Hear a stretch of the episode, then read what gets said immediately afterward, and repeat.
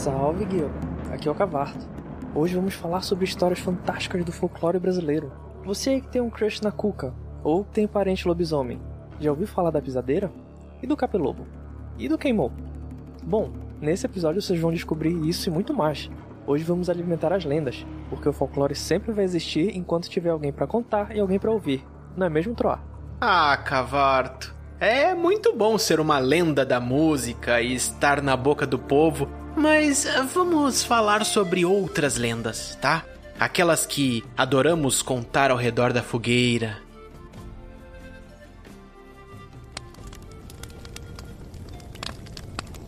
Quando a jornada era longa e o nosso grupo não conseguia descansar em uma cidade, uma fogueira e um acampamento improvisado eram sempre bem-vindos.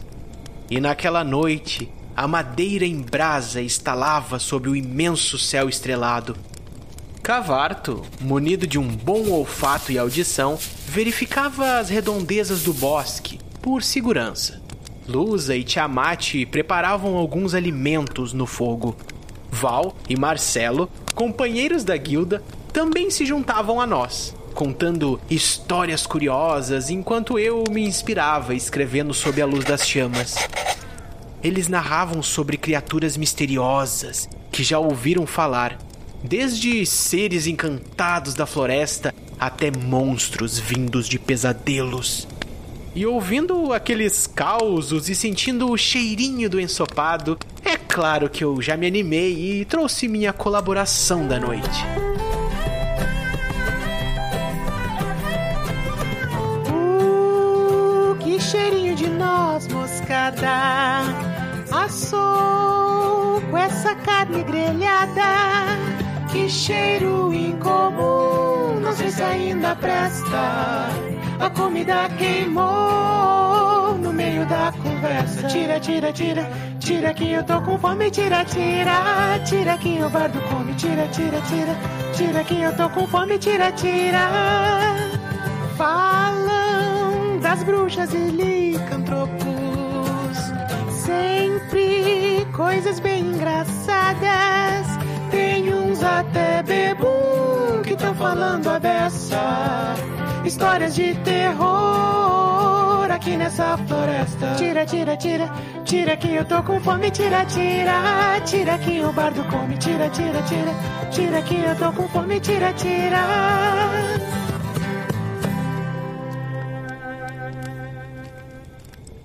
Concentrado na música, Tiamat acabou deixando queimar seu espetinho de legumes. Marcelo então contou sobre uma criatura bizarra que aparece para espantar aqueles que desperdiçam comidas. Já ouviu falar do queimou? Não? Será que é apenas uma forma de assustar o nosso draconato? Então, descubra quem é essa criatura que andou nos visitando naquela noite.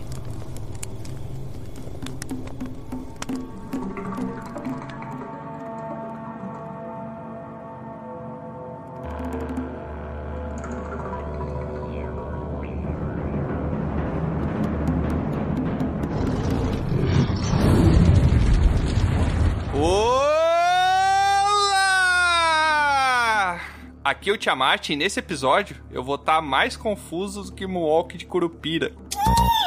Puta! Nossa, não, não, não. É pra trás, pra frente, pros lados, não sei. É. Mas é o Moonwalk do Curupira, como é que é? Ele andando pra frente? Não sei. Cara, É, eu acho que faz sentido, Sim, cara. sim. Então tá. Obrigado. próximo. Você queria uma discussão filosófica sobre isso, é isso? Eu queria, mas tudo Você bem. queria que rendesse um grande comentário É. mesmo? Exatamente, 40 minutos de episódio. Nós somos medíocres, Tiamat. A gente não faz esse tipo de comentário. Ficou magoado, ficou magoado.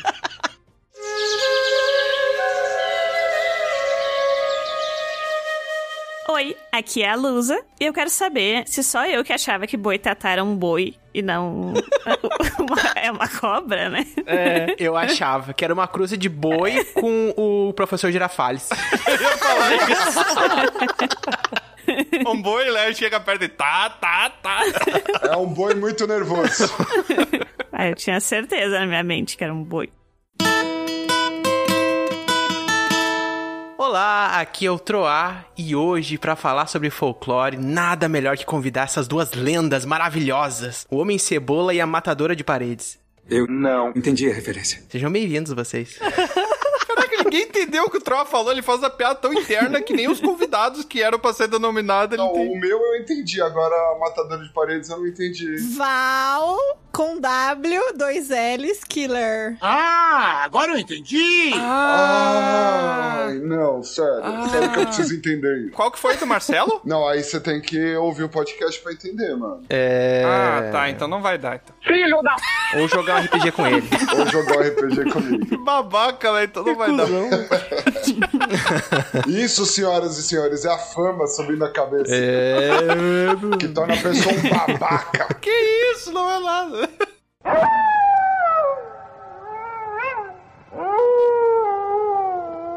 Salve, guilda. Aqui é o Cavarto. Aqui pro norte dizem que é muito difícil ser ateu, Por quê?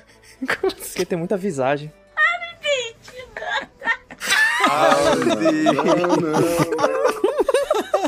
Meu Deus do céu. Agora eu tava pensando, o Cavarto é o nosso exemplo de lobisomem na guilda, né? Oxe, Por quê? Ah, mas que péssimo exemplo. Eu achei que ele era um cachorro. Eu achei que era um cachorro também. Pois é, o Cavarto, fala sério agora. Tu é um cachorro ou tu é um lobo? um lobo. Caramelo. Tu é um lobo. Eu sempre achei que era um cachorro. É o lobo caramelo? O lobo caramelo.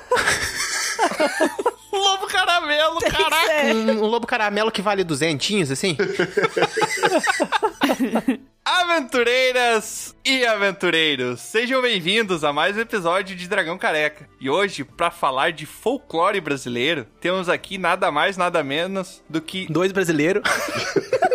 dois brasileiros, veja você, Tro, dois brasileiros, pra falar desse assunto aqui sobre folclore, e são eles a Val, Val Killer, que ela já foi especialista em várias coisas, eu sempre falo que ela é especialista em alguma coisa.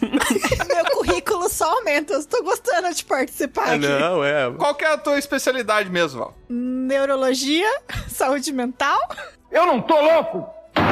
Não tô louco! alguma coisa do tipo. Fala que tem folclore também, eu já te apresentei de folclore. Tem, você sabe que os malucos sempre têm alguma coisa de folclore na cabeça. assim, eles imaginam umas coisas. Caraca, já estragou o folclore. Não deu 10 minutos de podcast, já estragou o negócio. E estamos aqui também com a presença inédita do Marcelo. O Marcelo, que também é um especialista em folclore. É, eu sou o maluco que a Val falou. que, que é tratado. Vai ser a Val estudando Marcelo, então. Eu tento consertar e nunca consigo. Mas, Tiamat, eu preciso fazer minha piada, cara, porque eu passei semanas pensando na piada. Por favor. Pessoal tá vindo preparado. Vai lá, vai lá, Marcelo. Então eu, eu passei meses enaltecendo o humor dessa piada. Você sabe que você botou lá em cima, né, o nível. Se for uma bosta, a gente vai te zoar o Sim, resto do sim, episódio. sim. Troa, eu quero que você me fale qual o céu que o Tiamat cozinha. Qual o céu que o Tiamat cozinha? Você sabe que não ninguém vai entender ideia. essa piada, né? Porque ela é muito interna, né? Quem tá ouvindo, os teleouvintes não vão entender Ou nada. seja, nos apoie, vai lá no PicPay. Os da guilda vão entender. Qual é que é o céu? É o selvagem.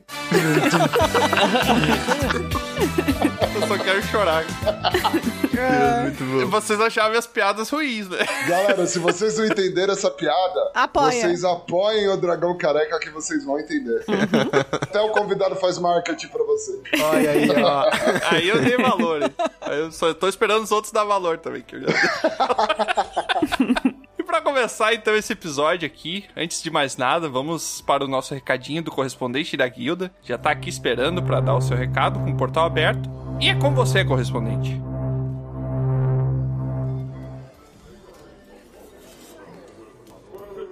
Absolutamente. Mas agora falaremos de algo muito sério. Depois de muitos testes feitos na guilda, que deram leal e bom, há rumores de que a necromante estará trazendo um pouco de caos para a guilda. É bom ficarmos atentos e de olhos bem abertos. E se você quiser saber como ela fará isso, acesse dragãocareca.com padrim.com.br barra dragão careca ou picpay.me barra dragão careca e venha fazer parte dessa turminha que é muito boa e leal. É com você, Tiamat.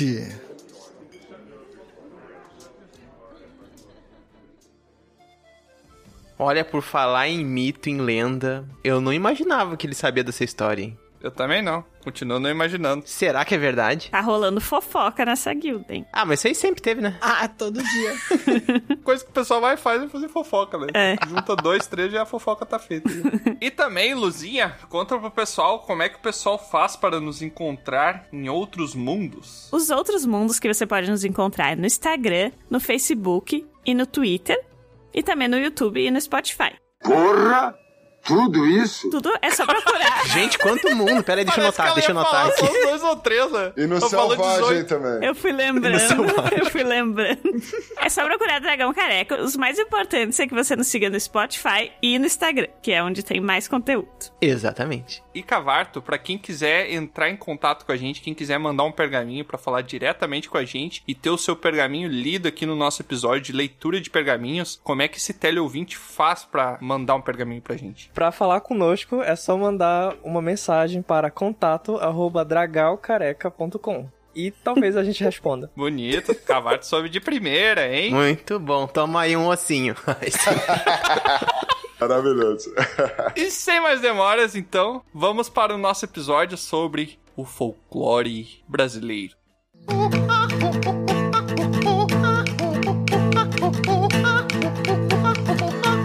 Mas então eu quero saber de vocês aqui, nossos especialistas da área. Então, desde criança aí estudando isso daí. É mentira! Ah, deve ser uma infância muito ruim. Ah, não é. Ah, Você não, nunca não, não. na vida participou de festa na escola de folclore. Verdade. É maravilhoso. Mas eu ia só pela paçoca. Gordo! Ah, Aí você vê o caráter da pessoa duvidoso quando você escuta esse tipo de O coisa. caráter e a gordura também. Mas eu quero saber de vocês que eu lia nos livros lá, eu até fazia os temas de casa lá que a professora pedia, mas nunca decorava o que que era pra dizer, eu só ia escrevendo. Vocês também, né? Passava limpo o que tinha no livro, né? Ninguém tentava entender o que tava escrito. Não tinha internet, né? A gente copiava da Barça. Da É, Barça. da Barça. Hein? Nossa. Nossa, muito eu, eu passei folha de seda em cima dos mapas de geografia lá pra poder desenhar. ó. Caraca, o cara mandou folha de seda, já pensei outra parada. É, não, tinha gente que usava pra uma coisa, o Tiamat usava pra copiar É, o não, é conteúdo que do livro. essa nova utilização da folha de seda gente foi aprender depois. É. Sempre tem que ter um usuário de droga, né? Sempre tem que ter no ambiente familiar, o usuário de droga tem que estar inserido. antes você usava só o mimeógrafo lá, só ia cheirando. Nossa, só mimeógrafo. né? Nossa, aquele cheiro de álcool tomado na sala. Bota bom. Maravilhoso, maravilhoso. Já usou droga hoje, né, Noia? Era muito bom. Eu ajudava a professora e daí eu ficava carregando mimeógrafo.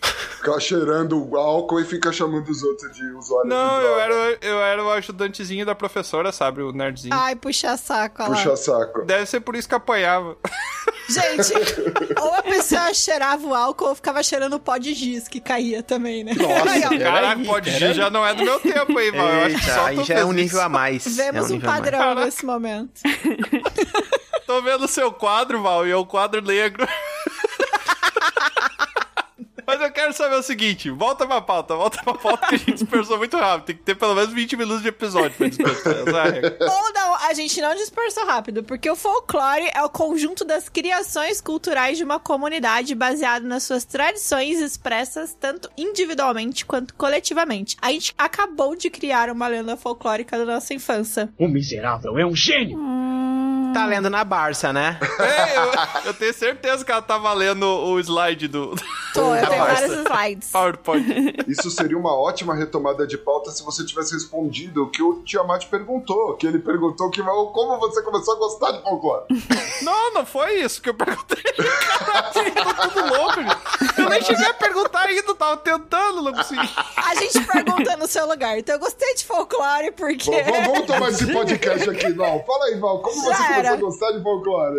Eu gostava porque eram festas alegres, com comida boa, com tudo colorido, o pessoal falando um linguajar todo diferente. Então, assim, você tinha os artesanatos típicos, você tinha várias canções populares que eu acho, tipo, muito fantásticas. As crendices religiosas, você tinha um monte de lenda pra colocar colocar medo na galera, assim, os encantamentos. então eu gostava de tudo isso desde sempre. Eu sou filha de mineiros, né? Ó, Pessoal que nasceu em Minas Gerais. O pessoal trazendo ouro pra cá. Total, precisa ver como eu sou rica. E lá as lendas, elas são muito vivas, assim. Eu cresci com meus pais contando coisas que aconteceram supostamente com eles. E assim, a minha avó, ela morava no interior, no meio do nada, não tinha luz elétrica. Então era bem aquela pegada de você sentar do lado do lampião, assim, e ficar escutando história de terror Nossa. pra não dormir à noite. E também as, as lendas comumente traziam, né, uma lição, né, uma coisa assim, ou tipo, ah, não sai de noite, ou ah, É. cuida, sei lá, com os bichos na mata, sei lá, qualquer coisa nesse sentido. Ou era pra pôr medo Ou era pra meter mesmo. cagaço mesmo. É, pra pôr medo, tipo, não sai de noite, que tu vai morrer. Medo e curiosidade. Uma memória que eu tenho também da minha infância, assim. Hoje eu gosto bastante de tempestade. Acho que eu até já falei em algum episódio que eu gosto de temporal, tempestade. Uma coisa muito legal, uma coisa enérgica e tal. Enfim, mas quando eu era Porque pequeno. tu não tá na rua, né? Não, eu gosto gosta. de ver aquilo, eu gosto. Eu tenho um fascínio. É, pega três guarda-chuva quebrado no vento pra ver se tu vai gostar Ah, também. é. Não, mas aí, meu filho, é outro, outros 500. É filho de Yansan. Tá em casa, vai. Prossiga. Aí, quando eu era pequeno, a minha avó, quando dava uma tempestade assim, a gente ficava com todas as luzes desligadas de casa, acendia uma vela e queimava uma palma. Sabe aquelas palmas? Tipo, como é que é palma? Não é Queimava uma palma, ela batia palma em cima da vela até pegar fogo na mão. Caraca, velho, não é palma. Ah, eu achei É, a- é aquela que se enrola pra fazer um. que a velhinha ficava batendo palma em cima da vela até queimar a mão. Pegava a minha mão, né? Aí eu fiquei com medo de fogo. Uma palma. É, palma benta aquilo, né? É, É, isso, palma, né? palma, folha de palma. Gente, e aí aquilo era sinistro. Olha só, tipo, aquela penumbra, aquele fogo queimando aquilo e lá fora temporal, sabe? Tipo, na minha memória, isso é uma coisa muito louca, sabe? Então tem a ver com superstições também, né? Então, e o mais bizarro, eu não sei se na sua casa era assim, mas na minha, tipo, tem o domingo de ramos, que você leva os ramos pra ser benzido lá na procissão, na igreja. Então eles pegavam. é- Terno de reis. É, eles pegavam esses ramos dessa palma e das outras coisas e eles guardavam isso tipo, o ano inteiro, porque se acontecesse alguma coisa do tipo, assim, pra espantar o mal ou alguma coisa bizarra que tava acontecendo, era esse raminho que foi bento que era lá queimado nas trouxinhas É, ainda. Caraca, a vida era muito mais maneira, né, mano? Sim. Vamos falar a verdade, vai. Sim. Por aqui, durante temporal, a crendice era colocar um pano por cima dos espelhos. Também. Nossa, isso também. Mas eu me lembro tem, disso. isso colocar pano em cima tem, tá relacionado a espírito, né? Glória a Deus. Ai, meu Deus. É, como eu disse, tem muita visagem por aqui. É. Lá em casa, quando começava o temporal, geralmente a procissão, assim, ia ser feita era recolher a roupa e fechar a janela mesmo. Tirar as roupas do varal. não olhar, né? E dava certo, tu veja só. Deixa eu falar um negócio pra vocês. O chupacabra, ele faz parte do folclore. Faz. Faz, cara, faz sim. Porque eu morria de medo que aparecia no programa do Gugu, aparecia o chupacabra, aparecia um bicho todo errado, parecia uma mistura de um, sei lá, de um australopiteco com uma vaca, sei lá. Nós, nós não mandamos analisar. Aparentemente é da raia. Mas o que é que está matando os animais? Tinha um retrato falado do chupacabra, né? É. Sim, retrato falado do chupacabra, ele é o quê? Ele é um fugitivo? Ele é bandido? Na... Ele é um ET, né, gente? Ele é um ET. Então, essa que é a magia do folclore, né? Não, não se É, sabe. é isso Tem aí. várias coisas. Não tem uma explicação. O que você acreditar é, cara. Essa que é a graça, saca? Eu lembro que na época do Chupacabra foi bem próximo, né? Do ET de Varginha e tal. É. E teve vários boatos. Do Chupacabra teve avistamento desde o. Acho que do Paraguai, território brasileiro, boa parte É. também. Chupacabra veio do Paraguai. Veio, ele teve, teve avistamento. Chupacabra no chevette cheio de uísque, né? Trazendo cigarro. Mas, gente, de verdade, se vocês forem pegar, é todo desses rolês. Tem uma série chamada Diableiro, que é É maravilhosa. maravilhosa, maravilhosa. Assim, ignora a parte de efeito ruim e a série é maravilhosa. E lá tem o Chupacabra, e essa série é tipo mexicana, sabe? A gente É. fala assim, não, é brasileira. Não, não é brasileira. Até isso a gente exporta, a gente traz pra cá, gente. É, uma, é uma mistura, né? Tipo, os nossos povos são muito interligados, né? Então, É. tem bastante coisa que veio de lá. E até retomando o raciocínio, eu brinco muito com a avó, que vocês, não sei se vocês estão ligados, mas a avó é aquela cientista absurdamente, tá ligado? Você quer bugar a avó, Ah, você, você fala uma crendice pra ela e fala que você acredita que ela não sabe responder. Ela buga, tá ligado? Vai morrer. Mentira, eu não bugo. Eu vou procurar uma explicação plausível, histórica ou científica que comprove aquele fato. E assim, eu sou apaixonada por cultura popular. Eu não acreditar Sim. nas coisas é outro, outra questão. É diferente. Mas então, eu separo muito minha visão das coisas, que eu tenho o lado mais racional e tudo mais, e eu tenho o lado maluco mesmo, que eu acredito nessas coisas e eu acho maneiríssimo, tá ligado? É. Talvez vocês queiram me internar depois desse papo, talvez. Mas eu briso, tanto que uma conversa que a gente tava tendo uma vez num grupo, a Val tava explicando qual que era o motivo da. Qual que era mesmo? Vá merda, porque foi ela que eu escolhi pra falar aqui hoje. Não, eu sei, eu sei. O Por isso, motivo, o motivo da vá merda. Ah, É legal, as pessoas se cancelando assim é maravilhoso, né? Ao vivo. qual que é o nome, Val? Da... A pisadeira. Não, não, do. Paralisia do sono. da paralisia do sono. Aí ela tava, a gente tava conversando sobre paralisia do sono. Aí a Val veio com uma explicação toda científica, explicando por que as pessoas tinham paralisia do sono e blá blá blá e tal. Eu falei, mano, na boa, tudo bullshit, é a pisadeira e é isso aí, cara. É bem é mais isso legal ver a vida do meu jeito. É. E aí ela bugou e ela ama a pisadeira hoje, graças a mim. Virou uma Caraca, pisadeira. velho. Obrigado de nada. Acordar de noite com uma Val pisando no meu peito, tá ligado? É a maior putaria. Cara, pensa, a vida é muito mais maneira, mano. Ai, ai, que delícia, cara. O Troar já fez uma fanfic ali, vou acordar durante a É. noite com a já, pisando já, no já. meu peito. Troa, se liga, vê o que você prefere, mano. Você acorda no meio da noite, seus membros não se mexem. Você só consegue sentir o peso do seu corpo morto e você tenta reagir. Morto não, porque ele não tá morto. Cala a Pera, boca, cala a boca. Tá Deixa eu terminar minha narração. Aí você tenta se movimentar a todo custo e você simplesmente não consegue. Aí chega uma pessoa babaca, fala pra você: Não, isso é um efeito natural decorrente que o seu corpo tá mais ativo e blá blá blá blá blá. blá." E aí eu chego pra você e falo: Maluco, tinha uma velha de uma bruxa com os dois pés enormes no teu peito, sugando tua alma. É muito mais maneiro, Caralho. velho. É muito mais maneiro. Não parece. Não, eu prefiro o distúrbio científico lá. É que isso é quando o RPG já tomou conta da vida da pessoa. É, É, né? é. É A vida é muito mais maneira. Sim, Cara, sim. me desculpa. Mas assim, eu já joguei de pisadeira na RPG, então eu já passei por isso. Joguinho de pisadeira é já fui ótimo, uma né? Já, já. Eu tenho que confessar que eu já fui uma pisadeira na vida.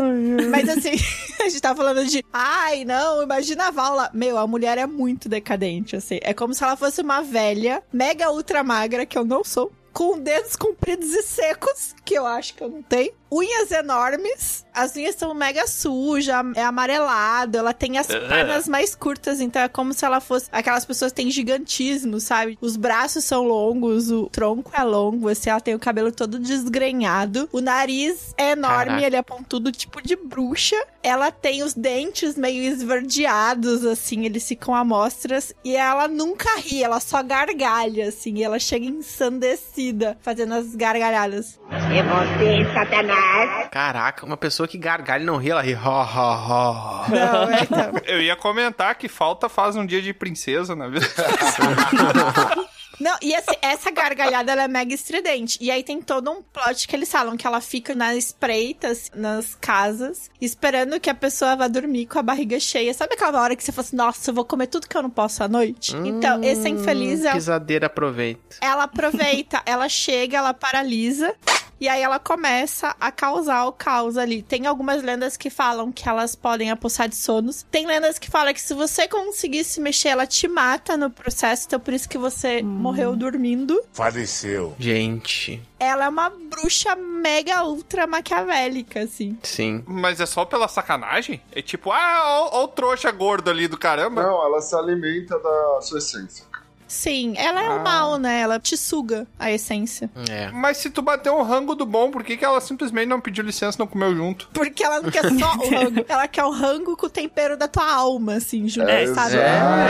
exato. Agora faz muito mais sentido. E você cometeu o pecado da gula, seu safado, e você está sendo punido. Ou seja, ela não quer as vagens com cenoura e com repolho É. que você fez sem tempero lá, só É. com sal e alho. Ela quer um negócio gostoso. Sabe aquele McDonald's que você comeu fugindo da dieta? É isso que ela quer. Ela quer ali a carninha marmorizada, já mais com gordura. Então ela te penaliza por comer comida gorda, né? Não, ela te penaliza por ser guloso, cara, por comer muito antes de dormir. Ela é praticamente um personal trainer.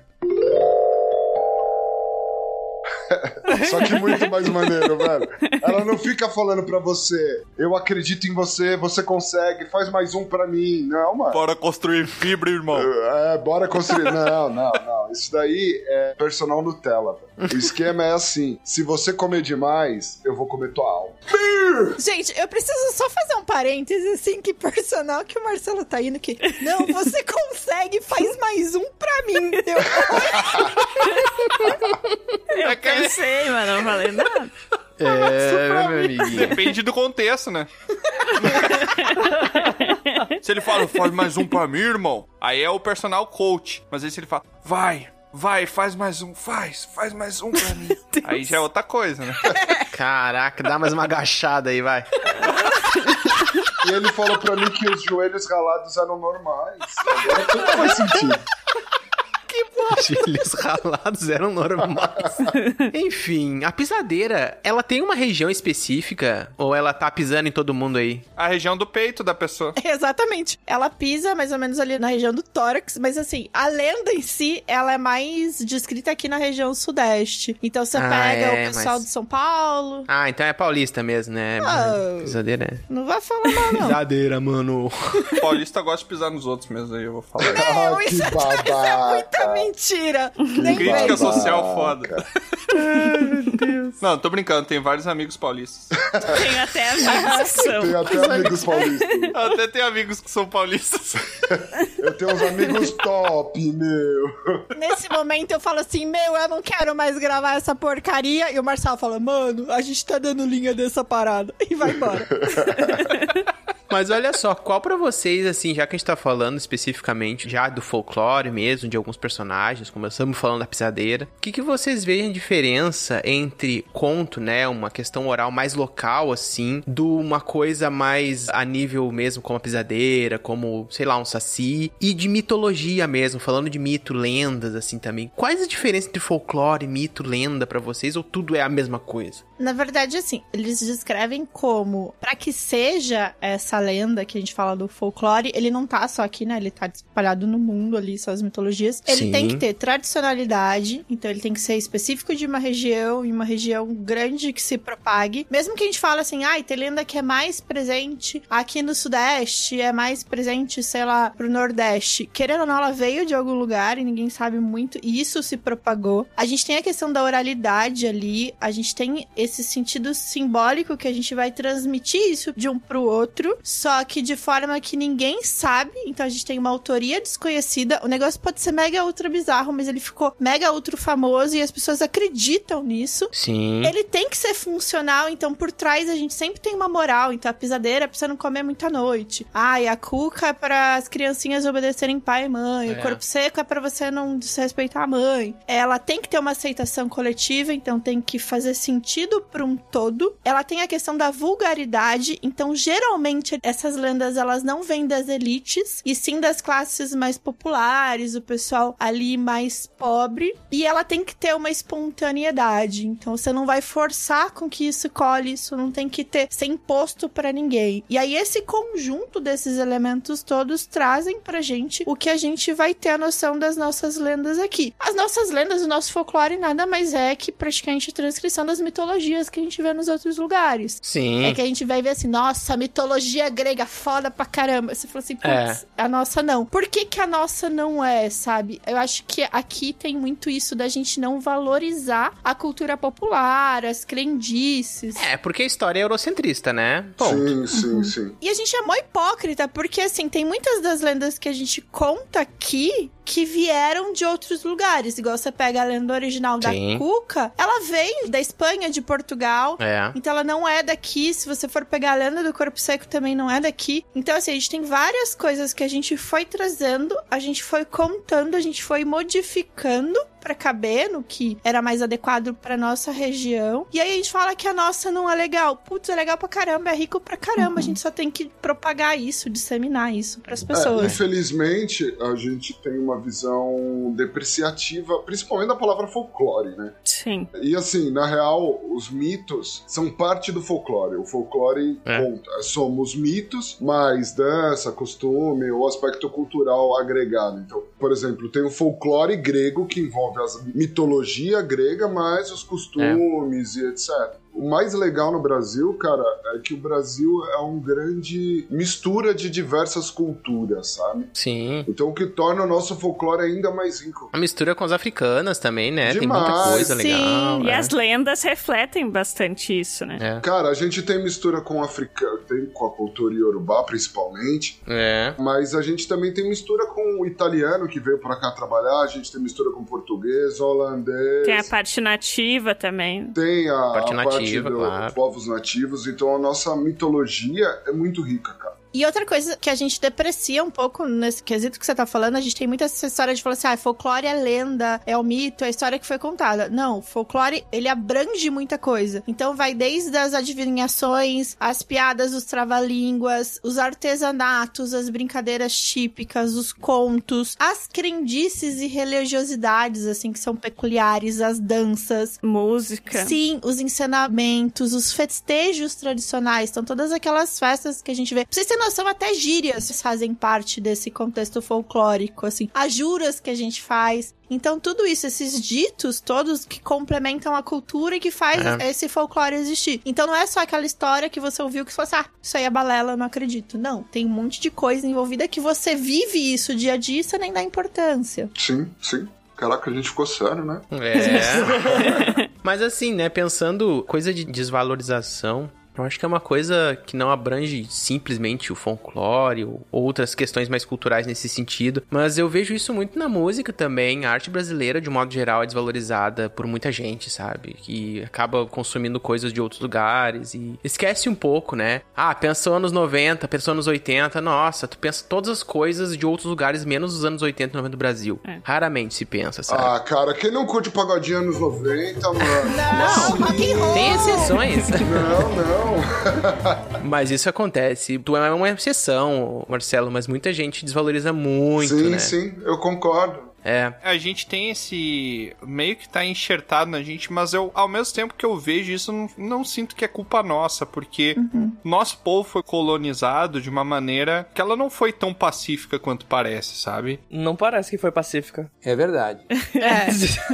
É, não, porque muitas vezes as pessoas vão contar pra gente, ah, os portugueses trocaram os espelhos com os índios e daí foram vindo, foram ficando. É, catequizaram, ensinaram o pessoal ali a rezar. Mas você tá certo, E eu não vou falar que eu levanto essa bandeira porque eu não faço ativamente, mas é uma coisa que eu tomei pra mim e tenho tomado pra criação do meu filho e tudo mais, que eu acho que parte da gente também querer resgatar esse tipo de coisa, sabe? Um povo que não sabe a sua origem, ele não sabe o seu futuro. Então, eu acho que se você tá ouvindo, você curtiu a ideia, cara, levanta essa bandeira, vai atrás. Cara, tem muita coisa muito massa, de verdade. Até mesmo que o Troa tava falando da nossa música, eu curto funk pra caramba, tá? Mas você fala, ah, eu não curto funk, que é o que eu mais escuto. Cara, vai ver o aspecto cultural do funk. Puta, tem uma história muito legal e às vezes você tá pagando pau pro rap americano, tá ligado? A história é a mesma. É. Então, Sim. dá uma olhada com mais carinho, sabe? Vale muito a pena. Além desse negócio do funk, tem o que hoje criminaliza um funk, dizendo que é música de. Enfim, de bandido, de, disso, de aquilo. Bom, ainda fala que é música, né? Tem gente que nem música Ah. fala que é. A pessoa não sabe que antigamente, lá,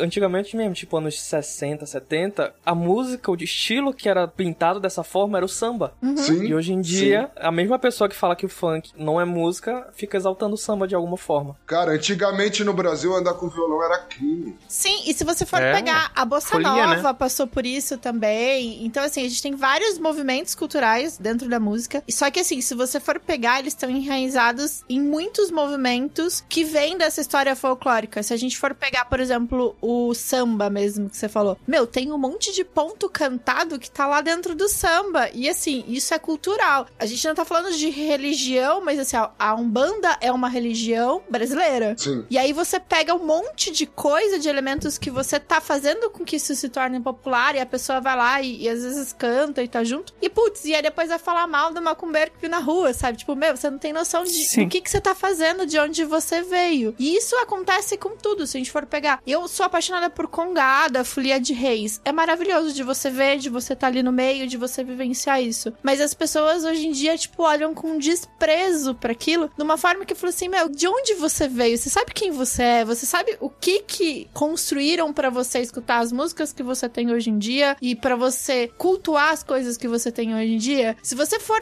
procurar um pouquinho na história, isso tá destrinchado desde lá de trás. Só que você é, tipo, meio que hipócrita de não, não abrir o olho pro que tá na tua frente. Eu não diria nem hipocrisia, às vezes é só questão da desinformação, né? Cara, eu, eu acho que é uma questão de visão de mundo, sabe? Se você se dispõe a ver com outros olhos, você vai achar muita coisa legal que, cara, você vai falar, meu, eu adorava tal coisa e no meu país tem coisa que é tão bom quanto ou até melhor, sabe? Então, eu acho que é questão das pessoas pararem de ter aquela síndrome de cão vira-lata e começar a dar valor pro, pro que se produz no país. Não se fez ofendeu. nada. Me senti atacado aqui. Não, você é um lobo caramela. Não, não É. tava falando diretamente pra É você. verdade. Ah, obrigado. Como a gente tá falando de folclore, né? Voltando, mas tudo que a gente tá falando tem a ver com essa questão da cultura oral e tal. Sim, sim, sim. Ele existe essa troca, né? Ele precisa ser uma informação passada. Eu acho que o sentido simbólico do folclore, né? Sentido germânico lá, folk, lore, né? Vamos pensar assim. Ele tem essa ideia de a relação entre os povos, troca de cultura, falar sobre mitos, falar sobre uma coisa. Então, meio que depende de pessoas promoverem isso. Principalmente assim, eu não tive isso, por exemplo, lembrando da minha escola, né? Eu não tive um trabalho relacionado a folclore pra desenvolver interesse em gosto. Então, quando o Tiamat falou que às vezes não é uma questão de hipocrisia, né? É mais no sentido de a pessoa nem cogitou que existe Sim. este modo de olhar, Marcelo. Entende? Não existe esse modo de olhar. Sim, sim, sim. Eu lembro que eu tive no colégio um trabalho que era sobre as lendas. Inclusive, né, tinha um livro que tinha os mitos mais gaúchos, assim. Uhum. E daí eu lembro que o que me marcou bastante foi aquele do negrinho do pastoreio. Do pastoreio. Porque, Menina pastoreio, sim. É sei triste, lá, né? é bem triste. Tipo, pra uma criança foi bem... Eu achei bem pesado, assim, né? Sim. né? Me marcou bastante. Como é que é? Eu não lembro. Eu vou falar, se eu falar algo errado, me corrija. Ah, Ó, sabe o que é legal, Lusa, do folclore? É que não tem errado, cara. Que você Sim. fala, É. é folclore, cara. A É. versão é, a versão. Então era um menino negro que ele Tá trabalhava... errado. Ah, merda! Ah, não, tá, só, tô só testando. trabalhava assim numa fazenda, provavelmente, né? Ali, não sei se chegava a ser escravo ou não, mas era uma. Era escravo. Sim, é, era. seguindo, talvez já tivesse acabado a escravidão oficialmente, mas era uma vida de escravo, né? E daí ele perde o cavalo do dono da fazenda. E aí ele não acha o cavalo, então, por ele ter feito isso errado, o capataz da fazenda tal prende ele numa árvore sentado em cima de um formigueiro. E daí, Caraca. né, o esperado é que essa criança morreria e tal. Mas o que acontece é que ele, num momento, vê né, uma santa, que essa santa aparece pra ele e ajuda ele a achar o cavalo. E aí ele consegue né, devolver o cavalo e não ser mais punido por isso. Dizem que quando tu perde uma coisa, tu pede pra essa santa pra te ajudar a achar. Ah, sim. Lusa, deixa eu só acrescentar que é um, um ponto que eu acho bem legal. Primeiro que aí a gente já vê uma mistura da cultura cristã, né, da mitologia cristã e galera, não me leve a mal, não estou denegrindo a imagem de quem é cristão, mas os mitos que envolvem a cultura cristã é a mitologia. E aí já é uma mistura de É. crenças, né? No Brasil, se vocês tiverem tempo, um dia pesquisem sobre encantaria. A encantaria é um conjunto de mitos que acredita que as pessoas que seriam santificadas, vamos dizer assim, para ficar bem claro para todo mundo, elas se tornam seres encantados. E o negrinho do pastoreio tem a questão do- da santa, encantar ele, como também tem a questão dos espíritos da natureza encantarem ele, e aí ele se torna o negrinho do pastoreio. A gente tem diversas lendas que seguem essa ideia do ser que foi encantado. É assim com o Saci, é assim com o Curupira, são pessoas que viveram e elas não morrem fisicamente, elas se encantam e se tornam outros seres. E eu acho isso maravilhoso. Que foi mais ou menos o que eles tentaram trazer pra série, né? Sim, Eles sim, tentaram fazer essas origens, assim, não Qual importa. série? Tu diz Cidades Invisíveis, né? Cidade É, Invisível. exa- exatamente. É maravilhosa. Ah, sim. Eu gostei da Cuca. Eu também. Quem não gostou, né? Muitos gostaram. Muito. Bobo. Ah, já- Queria que aquela cura que pegasse. É, já mandei meu pai trabalhar, mãe pra roça. Até agora nada. Gente, na cidade de vocês também tinha o velho do saco? Tinha, Tinha, tinha, pior que tinha. tinha. Pois é, esse velho tava em vários lugares, né? O velho do saco, vocês entendem ele como um mito, é que é difícil diferenciar, mas uma coisa mais rural assim, ou uma coisa, uma lenda Local. urbana? É. Porque tem a diferença, né? Eu vejo como uma lenda urbana. Ele é uma lenda urbana bem genérica, eu acho, É sabe? que o mito tem mais uma história, assim, tipo essa do Negrinho do Pastoreio, sabe? Tem mais personagens e coisa, vai e volta. Esse é mais tipo uma coisa genérica, como falaram, né? Na cidade que eu e o Troá nascemos e crescemos, inclusive ele era personificado. Existia um senhorzinho que eu acho que ele era o, o coitado, era o único mendigo da cidade, que ele andava pelas ruas com um saco nas costas. Minha mãe, pelo menos, falava que ele era o velho do saco. Cara, eu cresci em São Paulo e minha mãe também falava que um cara era. E cada vez era um cara diferente, tá ligado? Mas era Sim. um saco. Mas aí já tinha sindicato daí, né, no caso. É meio que, tipo, ah, pras crianças não irem com pessoas estranhas, mas também vem um preconceito aí com pessoas em Sim, situação de rua, sim, né? sim. É, não, não. Tem um sentido educacional muito interessante, né? Por exemplo, o lobisomem, ele é um sentido educacional pra controlar a taxa de natalidade. É E verdade. pra depilar também. Faz só seis filhos, mas que isso é complicado, né? Ainda mais se for seis homens. Opa, aqui eu vou dar uma parada. Esse é o lobisomem europeu e norte-americano. O lobisomem brasileiro não nasce dessa forma. Ah, nasce. Eu vi um que nasceu assim. O aqui da minha cidade nasceu Não assim. sei se tu sabe, mas a gente foi colonizado por europeus, tá, ô Cavarto? E eu vou te contar um segredo, Cavarto. Porque assim, na casa da minha mãe, a minha avó, ela teve Um nove filhos no total. Só que assim, as duas primeiras eram mulheres. Você é filha de lobisomem, mano? Eu não, meu pai. Gente, o meu pai é o sétimo filho homem de sete filhos homens. E daí nasceu tu, tá certo? A minha mãe era mulher, não era homem. Ainda bem. Eu acho. Minha mãe era homem, era foda.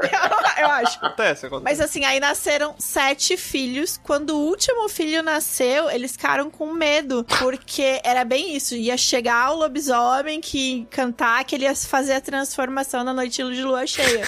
e eles rezam de pé junto, assim. Eles juram, juram, juram. Quando ele nasceu em casa, na porta, apareceu um, um bicho que eles acham que era um. Não sabia se era um cachorro enorme, se era um lobo. Eles sabem que era, tipo, totalmente fora das proporções normais. Meu Deus. Era o sinistro. Ele começou a arranhar a porta pra querer entrar pra levar, né, Pra fazer o rito de passagem. E eles falam Que que em todas as luas cheias, enquanto você não batizasse a criança, ele ia ficar voltando porque ele ia vir é levar o que era dele por direito. Então ele fazia Aí parte também vem uma coisa religiosa de batizar. e tal. Exato, É. exato. Então eu tenho um tio que quase foi lobisomem. E aí, Quase. até pegando o gancho do Não, lobisomem. não, não, mas peraí, peraí, peraí. Eu tenho uma dúvida, eu tenho uma pergunta que eu tô guardando. Ah, pergunte. Ô, Cavarto, como é que são feitos os lobisomens? Porque lá no Cavarto é diferente lá. De acordo com a cultura indígena, os lobisomens, eles nascem quando uma pessoa se deita aonde outro lobisomem se deitou. Ah. De acordo com a lenda também, o lobisomem ele pode ser tanto pode ser um lobo, pode ser um porco, pode ser qualquer tipo de animal. Então, se a pessoa se deitar em um lugar onde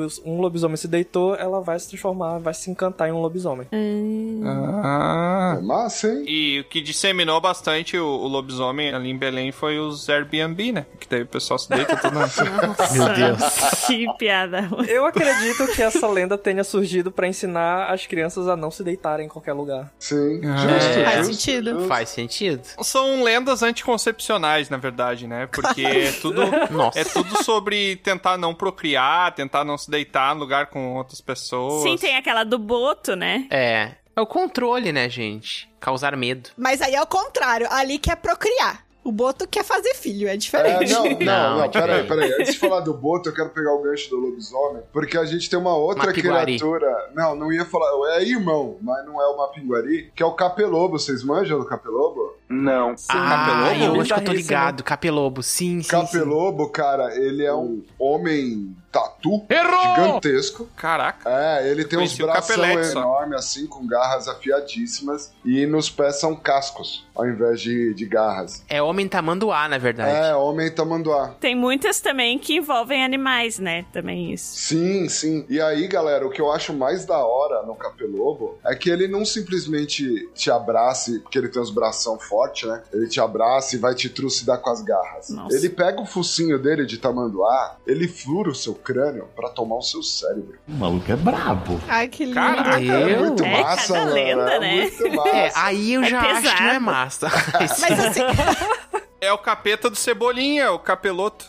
É o Tropa de Estelares brasileiro. Nossa, verdade. E a forma maneira que o Capelobo também tem uma lição no fundo dessa lenda é que. Não dê seu cérebro pra qualquer um comer. Você é o bichão mesmo, hein, doido? Não, é que quem se transforma em capelobo são os idosos que são abandonados. Nossa, gente. Principalmente na cultura indígena, os mais velhos são um cargo de autoridade, né? Sim. E aí ele trabalhou pela aldeia, né, pela vida inteira, e aí quando ele chega na fase que ele não pode mais trabalhar, é obrigação daquela comunidade dar alimento pra ele e para que ele tenha um, um descanso merecido. Olha só, analogias. E aí, quando a aldeia abandona um dos seus idosos, ele se torna um capelobo e assombra aquela região pra vingar. Então, pô, tem uma lição bonitinha, cara. Pensa, sim. se você tá abandonando a sua família, os mais velhos, eles podem voltar e comer o seu cérebro, cara. Que delícia, cara! É, É mágico. um bom ensinamento. Caraca, velho. O pessoal ficou quieto, pensativo. Ai, meu avô tá lá no asilo nesse É, momento. pensando em todos os idosos que abandonou. Pensa agora, Luz, enquanto ainda pode pensar. É. Já pensou se eles resolvem fazer um combo? Vem a pisadeira, pisa no teu peito enquanto o outro tá afogando teu cérebro e dormindo. No, God, please, no! Caraca. Não, e a gente consegue fazer um link com outra coisa, essa história de você respeitar e você tá ali doutrinando as crianças pra que obedeçam. Tem a lenda do corpo seco, Isso, que isso ela aí. também é uma Ah, o lenda. corpo seco tem. Tem na academia, o pessoal fala bastante. Como você é burro? Ai, tem lindos, né? É, lá ele- eles falam que teve um, Passar um hidratante, né? um homem. E mais ou menos. Pior inimigo do corpo seco. Quando tu acorda de ressaca, assim, seco. Nossa, é horrível isso, gente. Que bosta. Tá, tá. Vai lá, vai, continua. vai. E lá vamos nós. E eles falam que tem esse homem que ele foi amaldiçoado porque nem os céus nem a terra quiseram ele, assim, nem o céu nem o inferno quis. Ele conta numa das versões da lenda que ele foi um cara muito ruim. Que ele maltratou muita gente e acabou sendo ignorante com muita gente, inclusive com a mãe.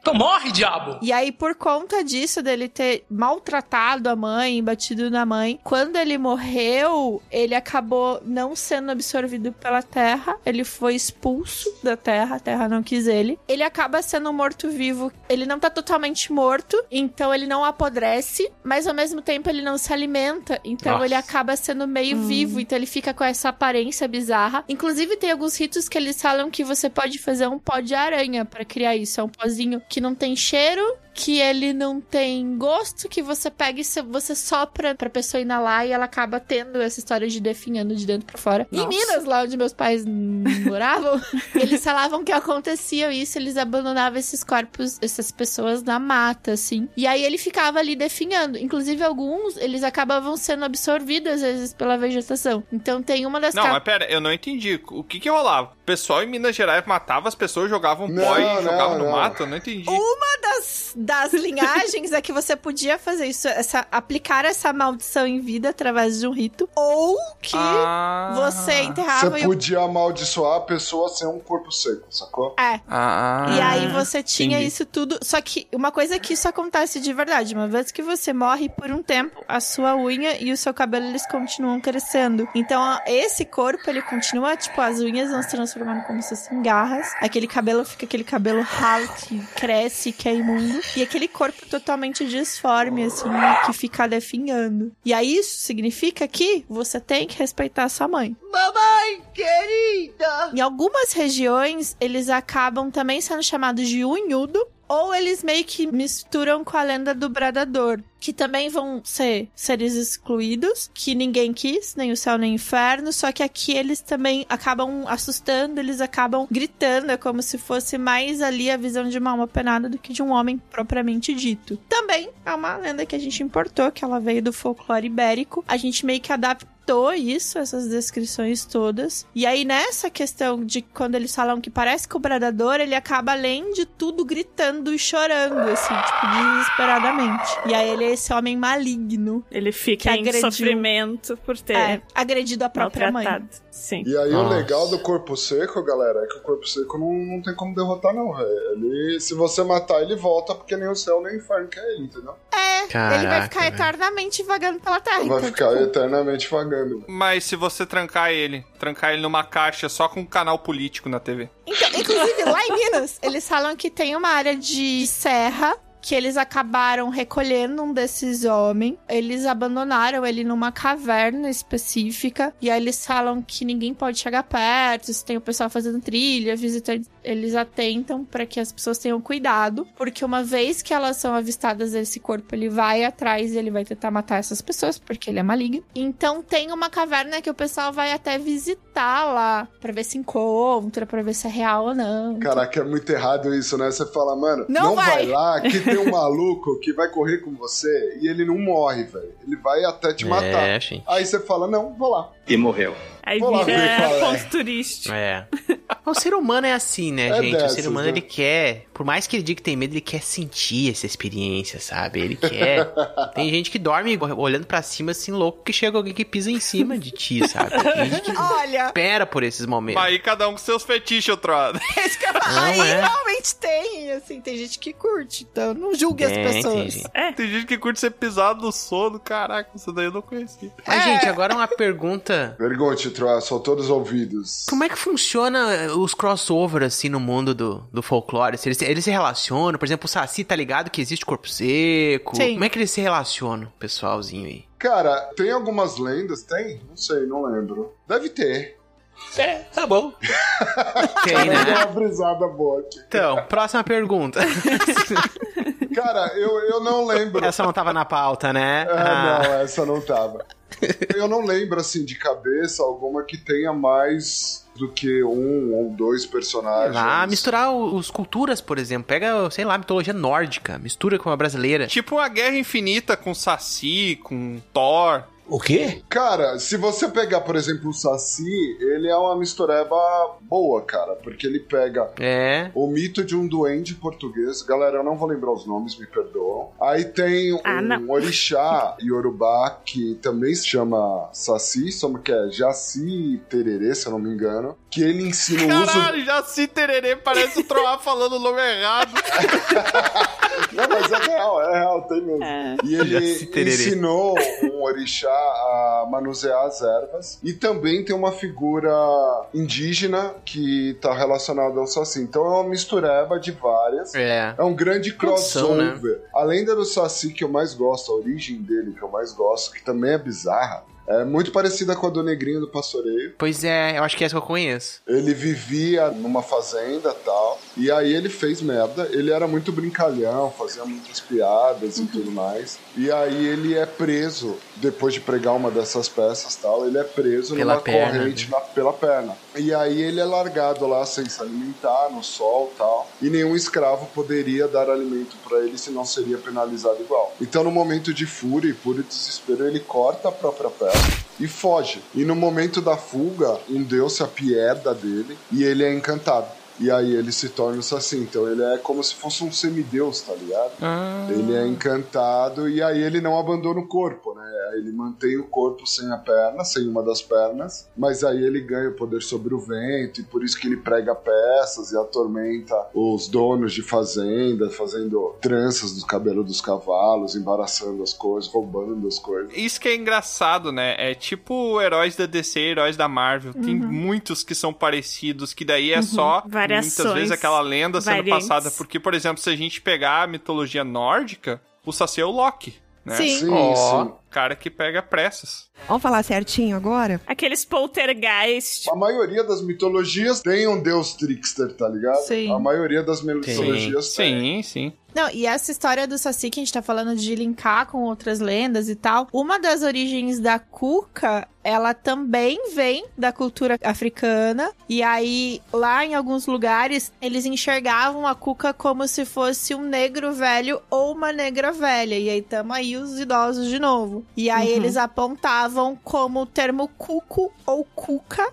pra se referir como avô ou avó. Então ele era uma pessoa, uma pessoa mais velha, e aí eles chamavam, né, de negro velho, de preto velho. Só que, de novo, foi abandonado, as pessoas não respeitaram, e aí, consequentemente, ela acabou se transformando numa entidade maligna que compactua com o Saci. Então, vários dos momentos ela tá ali do lado, os dois trabalhando em conjunto, não só pra pregar peças, mas no caso dela, ela não é só uma coisa de magia ela é uma personificação de algo maligno. E aí ela vem pra tentar retomar isso, pra fazer com que as pessoas tenham respeito ali. Mas nesse caso, olha só, Val, tu mencionou um exemplo de que a pessoa, na vida, ela não era uma pessoa ruim, né? Não. Pois é. Então será que tem um tipo de, sei lá, rodízio de umas entidades boas e más que pensam assim: olha, esse aí não vai se vingar, ele vai ser um espírito bom, vamos abençoar ele. Ah, não, essa vai ser um espírito ruim, ela vai se vingar, vai ser ruim, vamos Depende do amaldiçoar ela. objetivo. Eu acho, eu acho, tá? Eu não posso dizer que todas são assim. Mas a impressão que eu tenho é que seres que normalmente, pelo menos das lendas que eu conheço brasileiras, normalmente os seres que se tornam ruins, eles foram amaldiçoados. São os velhos, as crianças é, É. bom. Não, eles foram amaldiçoados.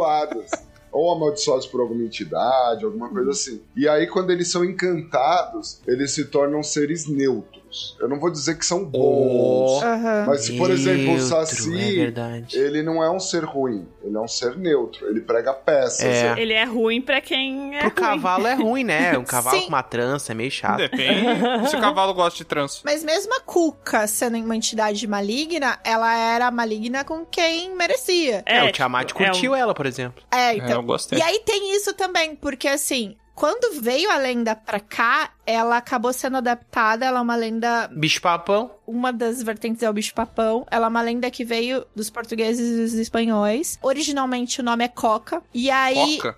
Coca. É, Coca-Cola. Ah, mas aí deu processo, né? É. Aí mudou. Processaram, coitados dos índios, levaram os espelhos tudo embora e tiveram que trocar o nome. Pois é. E aí, na lenda original, ela não tinha uma forma específica. Ela era uma criatura escura, ou às vezes vista como uma sombra mesmo. Uhum. E ela assustava as crianças. Ela tinha grandes poderes que envolviam a lenda ali, mas ela acabava podendo se transformar, assim, em várias entidades diferentes, em vários animais diferentes. Uma delas é a mariposa, que ainda mais eles falam que a mariposa lança aquele pó que eles falam que cega, né? E eles vinham pra penalizar as crianças que não se comportavam. Então elas acabavam criando os pesadelos todos, elas acabavam mudando esse conceito ali. E aí ela era uma entidade que as crianças todas tinham medo. Então elas tinham que obedecer os pais e fazer tudo certo, porque senão a Cuca ia pegar, ia chegar à noite e ia combater.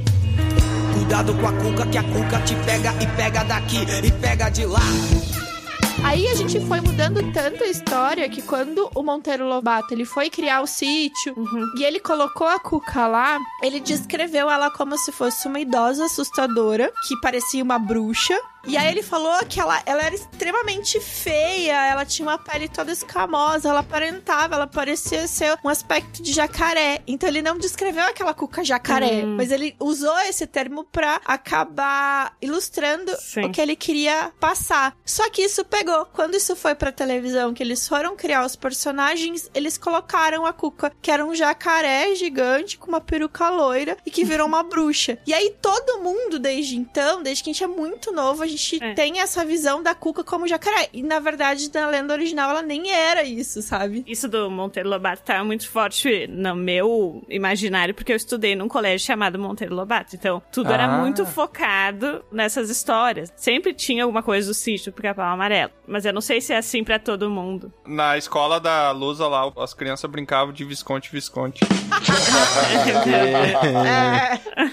Pra você ter noção, na Espanha, ela era enxergada como se ela tivesse meio que uma forma de um dragão na região Ó. ali da Galícia. Então, a isso, eles falam que provavelmente pode ser que tenha mesclado pra essa aparência de jacaré, assim, porque ela era um dragão. Sim. Acreditava que nessa época ela saía pelas ruas no dia de Corpus Christi. E aí ela acabava cometendo maldades e nessas regiões todas ali. Por isso ela também foi vinculada ao bicho-papão. Ela era um tipo de bicho-papão, né? Então, assim, ela tem várias linhagens que vão converger nessa história que a gente tem da Cuca ali. Mas aí acabou que era uma entidade mó fodona, mó macabra, mó tenebrosa. E aí agora na nossa cabeça ela é um jacaré com peruca loira, assim.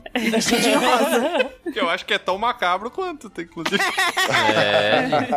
Não, e agora a Cuca virou uma referência legal, né? Com essa coisa da vacinação, de virar jacaré, não Ah, sei o quê. né? Sim, sim, sim. Todo mundo tá querendo virar a Cuca. É, na verdade, agora a gente também tem a série pra falar que a Cuca é bonita, É, que ela vira tem. borboleta É, e todo mundo quer pegar a Cuca. Então, É, tá viu? tudo certo. Todo mundo, a Val se incluindo aí, pode assim. Ai, ela é maravilhosa. Não É, trouxarei é, É, né, comentários. gente?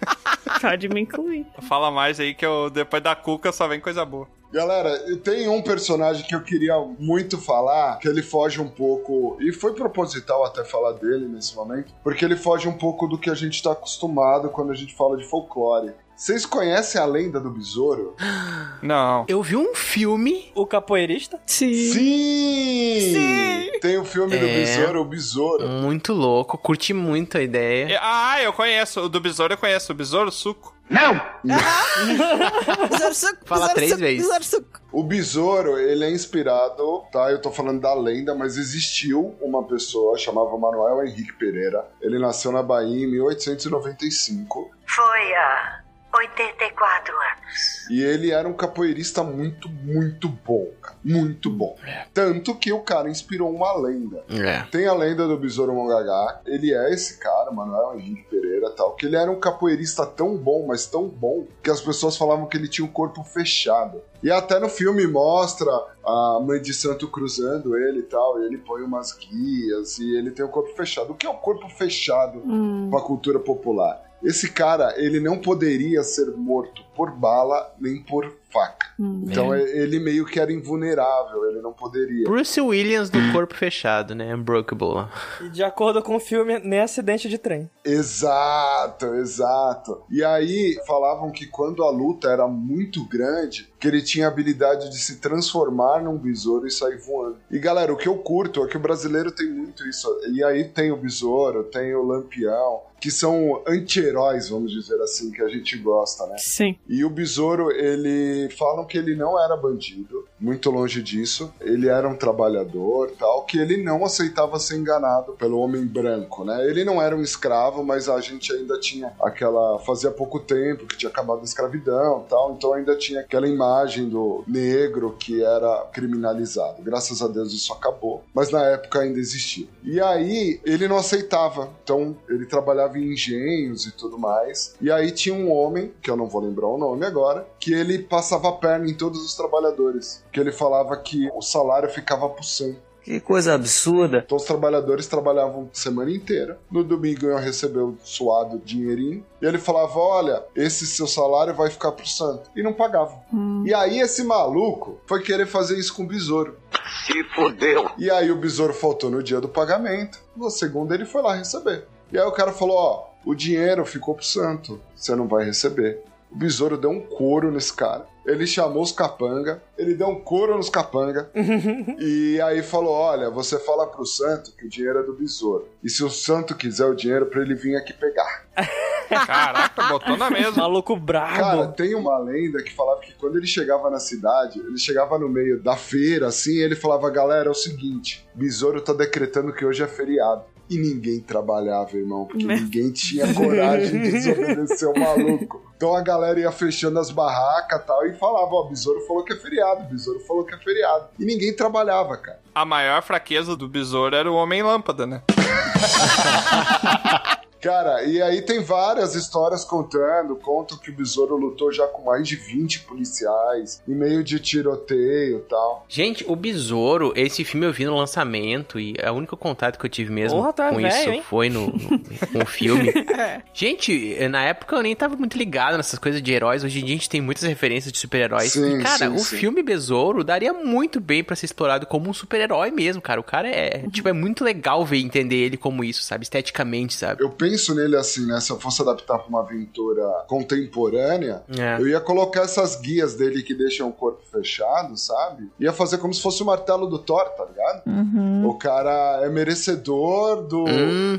corpo fechado de besouro e tal, e aí ele vira um capoeirista foda. tal. Muito massa. Ia ser muito massa. Muito massa. cara. E aí você perguntou, Tiamat, qual que era a fraqueza do besouro? A fraqueza dele é que a única arma que poderia atacá-lo era uma faca de tucum. Tucum é uma madeira lá do Nordeste, especificamente, e aí ele precisava ser atacado com uma faca de tucum para efetivamente quebrar esse corpo fechado. E foi assim que Besouro faleceu. Ele foi esse senhor de engenho, deu uma carta pro Besouro e falou: "Ó, é uma recomendação para uma outra fazenda. Besouro não sabia ler, levou a carta e na carta estava ordenando que se matasse Besouro e falando da fraqueza dele da faca de tucum. Então mandaram ele ir dormir. Caraca. No outro dia ele acordou, tinham 40 homens e entre eles o senhor do engenho carregava a faca de tucum. Besouro derrotou os 40 homens, mas ele foi morto. O senhor de engenho no final dá uma facada nele de tucum e inclusive para aumentar ainda mais a lenda, tem o atestado de óbito do Manuel Henrique Pereira e no atestado diz que ele foi morto com um corte no ventre. Caraca. Então isso só alimentou ainda mais, sendo que ele realmente brigava com policiais, tem relato disso, e as pessoas,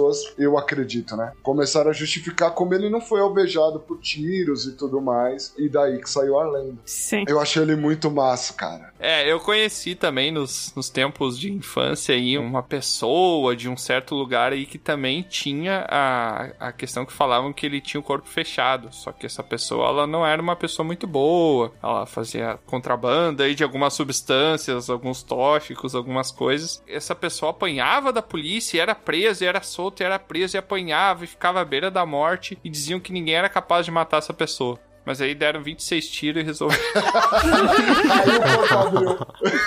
aí o corpo não teve como, né? Cara, mas assim, no horror. benzimento, vou falar aqui pra vocês, é só entre nós, ninguém vai ouvir, graças a Deus. Mas assim, eu- Não, só os teleouvintes. É. só todo mundo que vai ouvir a gente. Mas assim, eu curto muito esse negócio de benzimento e tal. Sou um bandista. Então eu estudo bastante isso. E tem um trabalho que você faz pra fechar o corpo, que é pra pessoa ter uma defesa, vamos dizer assim. Normalmente tá relacionado a mais ataques espirituais e blá blá blá. É, ficou mais metafórico, É, né? exato, mas tem é, embasado em algo que. Até se proteger de um quebrante já tá valendo, né?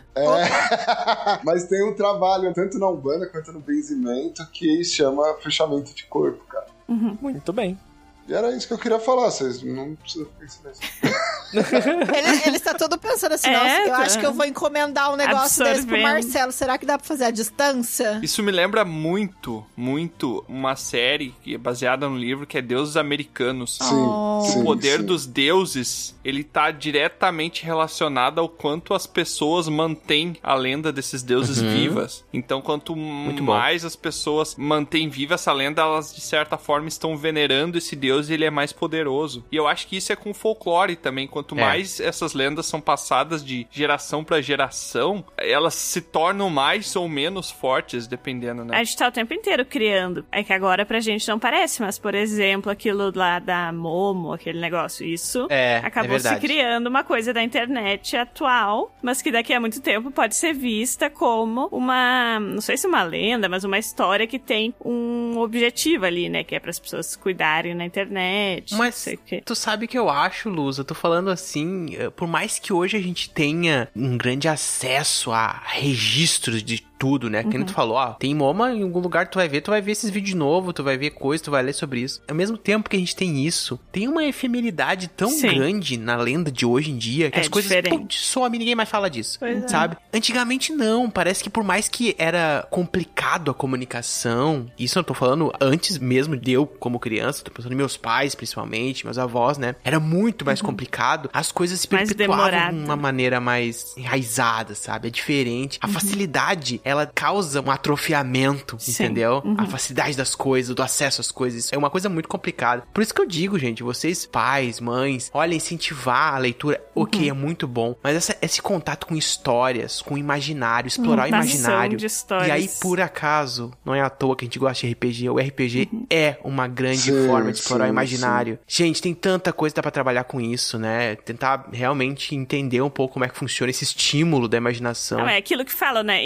Informação é tudo e informação junto com a criatividade é, mais ainda. Uma coisa, Tro, até aumentando aí um pouco o que você tá falando, acrescentando na real, Uhum. eu vejo muito que a gente, hoje em dia, isso não só no Brasil, tá? Eu acho que o ser humano por si só, ele tá muito racional, cara. E a gente, obrigatoriamente, vê que uma coisa elimina a outra, sabe? Eu não posso acreditar no Saci porque eu não tenho provas científicas que ele existe, então ele não existe, logo eu sou Uhum. bobão de acreditar nele. E Tchau, gente! Foi bom participar desse podcast. E eu tenho uma visão de mundo, eu acho que é bem questão de visão de mundo mesmo, sabe? Que as coisas não se misturam, cara. Você pode acreditar no imaginário e ter uma visão mais mítica, não mística, mítica da vida, É. junto com uma outra visão mais racional, mais cientista, mais, vamos dizer assim, mais. Eu acho que científica é a melhor palavra, mais científica das coisas. Então, cara, não é porque você sabe que, sei lá, o trovão é ocasionado por efeitos que acontecem na lua, que eu não sou cientista, tá, gente? Foi mal. É, que você não pode contar pro seu filho que, cara, sei lá, Tupã tá Uhum. mandando um aviso. E aquilo pra ele vai ser mágico naquele momento. Sim. E depois, quando ele aprendeu o que efetivamente acontece, ele não precisa desacreditar na outra coisa, sabe? As coisas podem conviver de forma harmoniosa, sem problema nenhum. E a gente tá perdendo um pouco isso, sabe? A gente tá deixando de acreditar nas coisas. O que é muito curioso, né? Porque a gente tá vivendo na era onde a informação nunca foi tão disseminada quanto ela é agora. E ainda assim, eu acho que por essa descarga enorme de informação que a gente tem, a gente acaba tendo tanta coisa pra ver que a gente acaba não valorizando muito nada. Sim, ao mesmo concordo, tempo. Sim, concordo é isso aí. completamente, cara. Tem tanta coisa que não tem nada. Porque é aquela coisa, né, gente? É igual, por exemplo, a gente tava falando esses dias do cenário de terror, né? Se uma aventura, um filme de terror, é terror em tempo inteiro,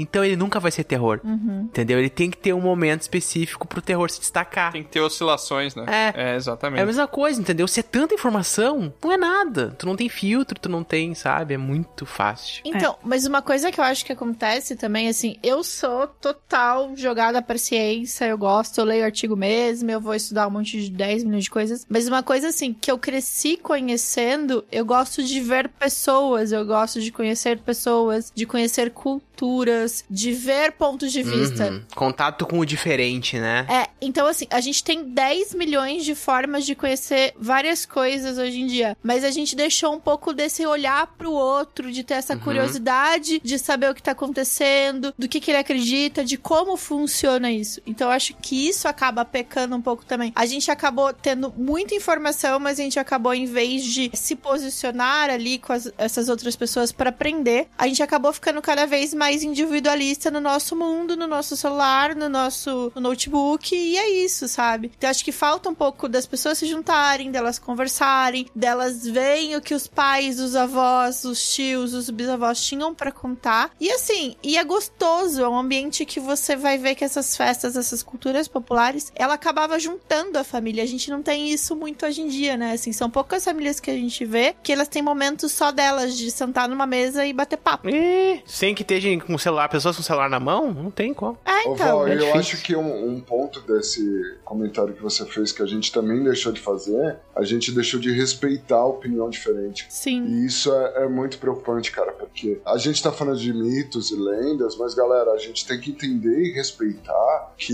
isso também é a crença de outras pessoas. Quando eu falei da encantaria, ela tem um conjunto de mitos e lendas, mas ela também é uma religião. Eu me provoquei e passei a fazer isso de separar as coisas e ter uma visão mais mítica em alguns momentos da vida, porque eu acho bem mais divertido, cara. Mas também a gente tem É. que ver que, pô, às vezes a gente tá falando do Saci e a gente só leva ele como um mito, mas ele é crença pra outras pessoas. E na visão de mundo daquela pessoa, ele é real, cara. Do mesmo jeito que você, católico, na sua visão de mundo, os santos, os anjos, Deus é real, cara. E de outras não. E a gente tem que aprender a tolerar a visão do outro. E, cara, a partir do momento que eu falo, cara, eu creio nisso, isso pra mim é real e você tem que aceitar isso, sabe? Com É que a gente tem muito preconceito religioso no Brasil, né? Tem. A gente esquece de pensar que, independente de a gente estar falando de ciência, de mitologia, de literatura, de ficção, de cinema, a gente tá falando de pessoas que tentam significar o mundo. Sim. Dar sim. significado, sentido às coisas à nossa volta. Criar, ah, enfim, que seja simbologia, que seja ciência, não importa. Mas é dar sentido pra nossa vivência aqui, entendeu? Seja lá onde a gente estiver, fazendo o que a gente estiver fazendo. Então sempre é um caminho pra se sentir vivo. Sim, concordo plenamente, cara. É uma forma de se conectar ao mundo, né? De certa forma. Então, eu acho sim, eu acho que tem que ser respeitado, por mais que eu seja um cara que sempre vou tentar ver mais por um lado da ciência e, e vou desacreditar em muita coisa, eu consigo compreender a importância que as crenças têm, todos têm suas crenças, eu tenho as minhas também. Pode não ser umas crenças tão mitológicas, talvez podem não ser, podem ser, porque pode ser que seja uma crença mitológica que eu, para mim eu acho embasamento e para mim é verdade, retomando aquilo que o Marcelo comentou. Então, sim, é importante e é importante respeitar dos outros, né? Com certeza. Cara, eu acho que além de respeitar, também às vezes brincar, de se colocar no lugar do outro e ver o mundo através dos olhos dele, sabe? Você pode Uhum. ver um mundo, cara, que é maravilhoso, velho. E Empatia, você. né? É, exato, exercitar a empatia e se ver no lugar do outro, sabe? Então, tipo, putz, eu acredito nisso, cara. Se põe cinco minutinhos acreditando naquilo que aquela pessoa tá te contando e vê o mundo através do olhar dela, sabe? Mesmo que depois você fala, cara, isso não serve pra mim, legal, mas tem a experiência de ver o mundo através dos olhos dos outros. O RPG, porque a gente tanto gosta, é um exercício disso, né, cara? Sim, com E certeza. é ótimo, mano. Eu ia falar isso, que o RPG e a gente valorizar o RPG nacional é uma forma também da gente manter vivo algumas dessas coisas míticas, né, que tem do nosso país, porque muitos envolvem, né, ou podem envolver algum desses personagens. Sim, sim, sim, cara. Prestigiar essas pessoas, cara. Ser produtor de conteúdo como a gente é e ser autor. ser- Cara, no Brasil é muito difícil, cara. Então, se você gosta, dá moral pra galera. Com certeza. Inclusive, Dragão Careca aí, talvez no futuro vá lançar. Seja um- nosso padrinho. Não, não, não, não. O Dragão Careca talvez lance aí alguns livros de RPG, né? Tá nos nossos planos aí. Eu gostei que é alguns, livros, Meu Deus. né? É, não é um, é alguns. É. Alguns, alguns. Vocês tinham me falado de um, mas tá bom. Otimismo é tudo, gente. A gente pega o primeiro que tem 150 páginas, divide em dois de 75 e vende separado, tá certo? É, meu gato. Exatamente, é trabalhar com os. Como é que é que se chama? Os. Dinheiro. Dinheiro.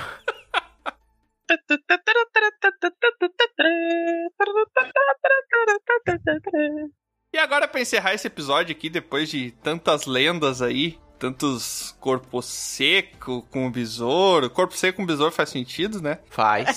Teve a Cuca também, teve o Saci, teve as coisas lá que eu não quero lembrar mais, que tem os pés e as coisas. Tem os pés. Tudo tem pé, né? Até planta tem pé, né? Nossa. Eu queria, no maior estilo, depois da gente estar com a nossa mente, nosso imaginário lotado de referências de vários tipos, de vários lugares, de vários pontos do Brasil, eu quero que a gente crie aqui uma lenda de folclore para o Dragão Careca. Poxa. O selvagem. Já o selvagem. criou.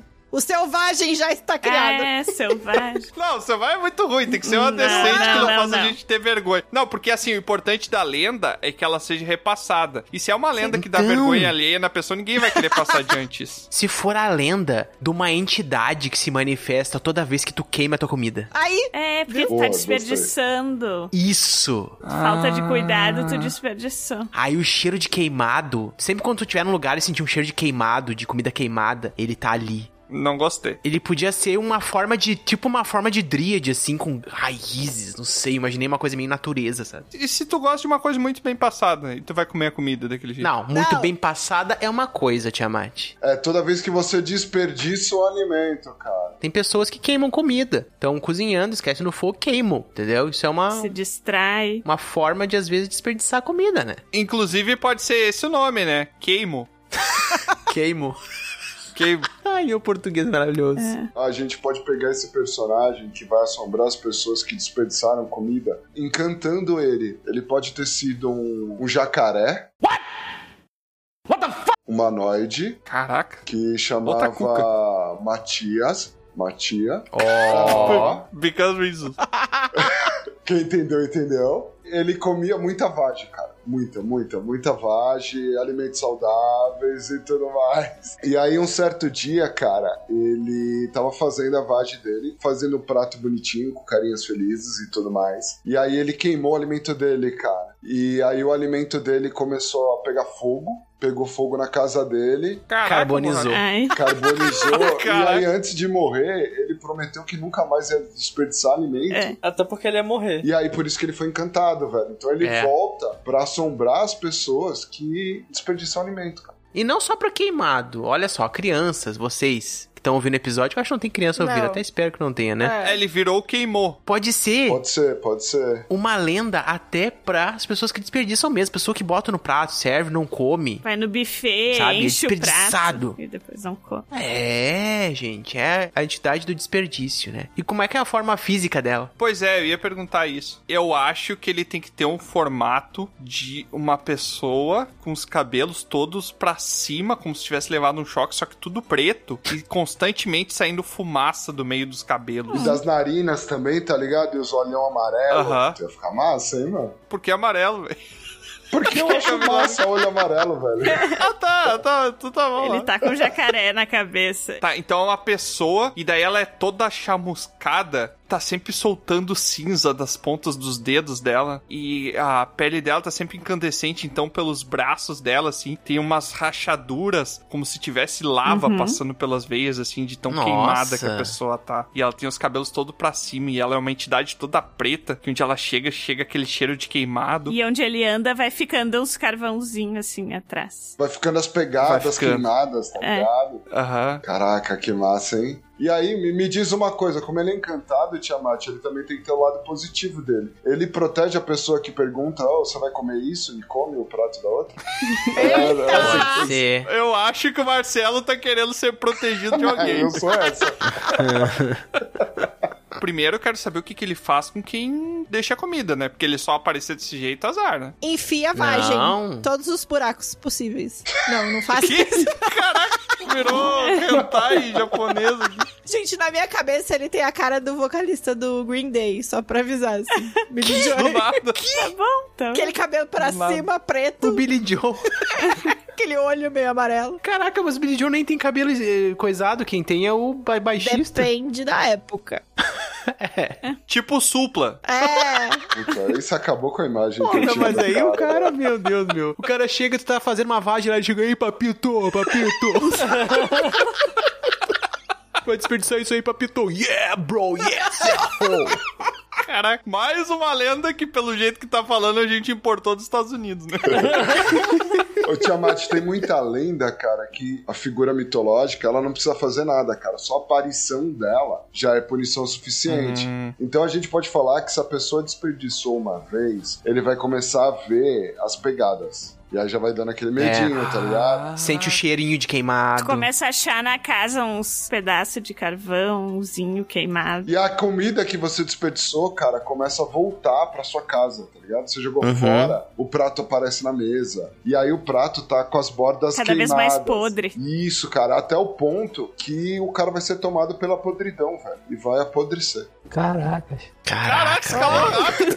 Cruzes. Tava com prato e acabou, a pessoa já morre podre. A casa inteira da pessoa vai estar mofada, assim. Caraca, velho. Aí ele, tipo, Caraca. tudo que ele for comer dali pra frente, na medida, né, que ele for desperdiçando, ele pega, ele já vai. A comida vai apodrecendo na mão dele, tá ligado? É, e aí ele não consegue comer nada. E aí ele definha e morre. Não, ou ele vira o queimou, velho. Aí até que vai chegar o ponto que ele vira o queimou, o outro queimou. Ele vira o próximo queimou. E aí o outro queimou é libertado da maldição. Caraca, queimou, nome muito massa, vai dizer. Agora não tem nem mais a cara do Supla, já tá virando Ana Maria Braga, né? não vai disfarçar. Se você comer direitinho, comer toda a comida, ele fica passando embaixo da sua mesa, gritando, chama os cachorros! Acorda, menina! Cara, não tem o- o- os rituais pra você se proteger dessas entidades e tal. Se você começar a ver isso na sua casa, você tem que pegar um papagaio, botar em cima da mesa, pegar o prato de comida que tá apodrecendo, passar por debaixo da mesa, comer e fazer. Hum, aí já era, ele vai embora. tá? É, aí você vai morrer só de intoxicação alimentar.